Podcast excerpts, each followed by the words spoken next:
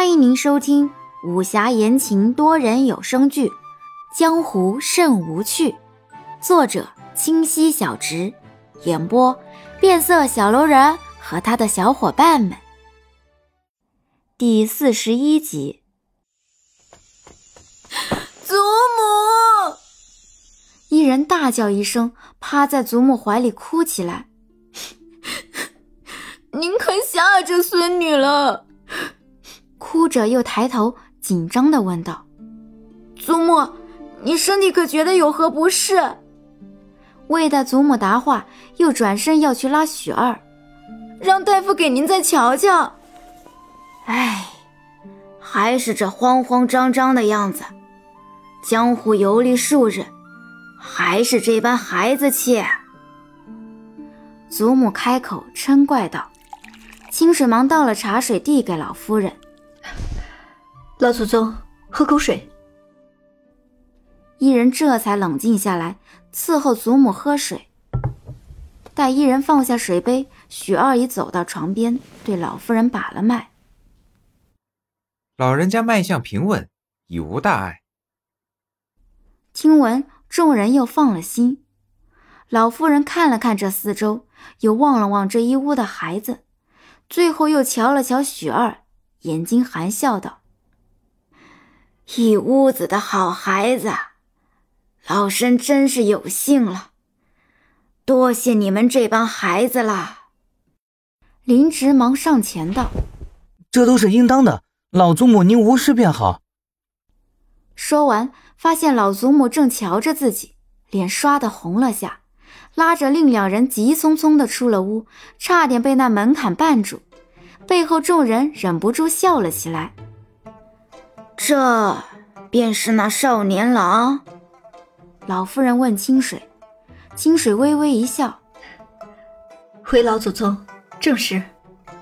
嗯，单看长相，也是一表人才，只是不知心窍如何。”祖母，清水还未开口，就被一人娇羞的打断了。众人又是一通大笑。好好，祖母不问便是，苗祖母自己观察就是了。好孩子，你们也累了，都早些歇息吧。祖母累了，众人点头，熄灯就寝。隔壁却是灯火通明，许二进屋就点灯执笔，林直不干了。多日未曾好好休息了，我累呀，能不能熄灯再说？呵呵，怕是不行。若是灭了灯，许兄如何给老祖母写药方？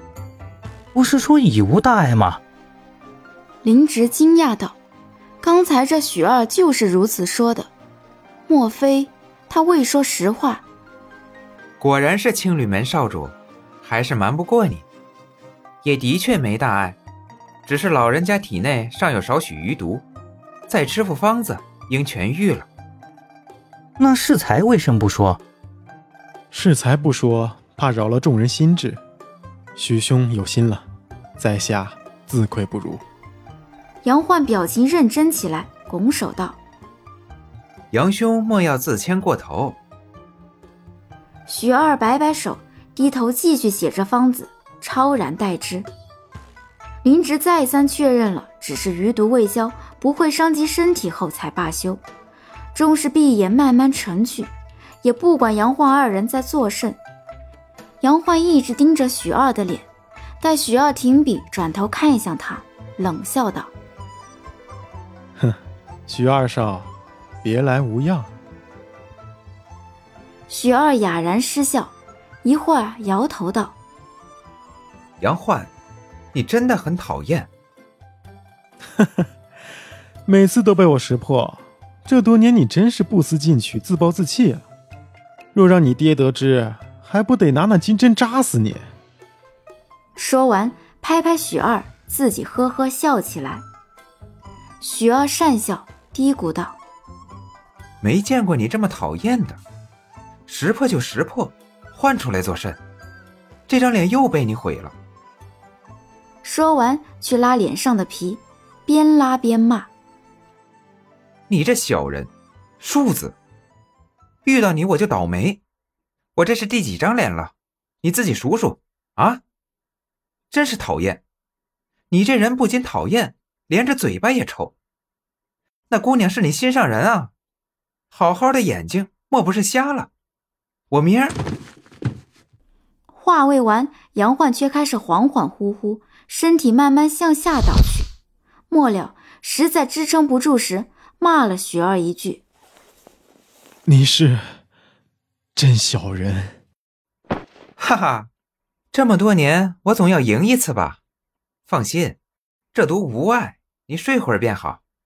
只是醒来，我未必还在你身边哦。说完，又哈哈大笑起来，轻轻推了下杨焕，确认杨焕无力后，又道：“啊，对了，给老夫人的药方就放在这里，记得煎药。哈，这么多年，我还是有进步的。”拍拍手，潇洒的离去。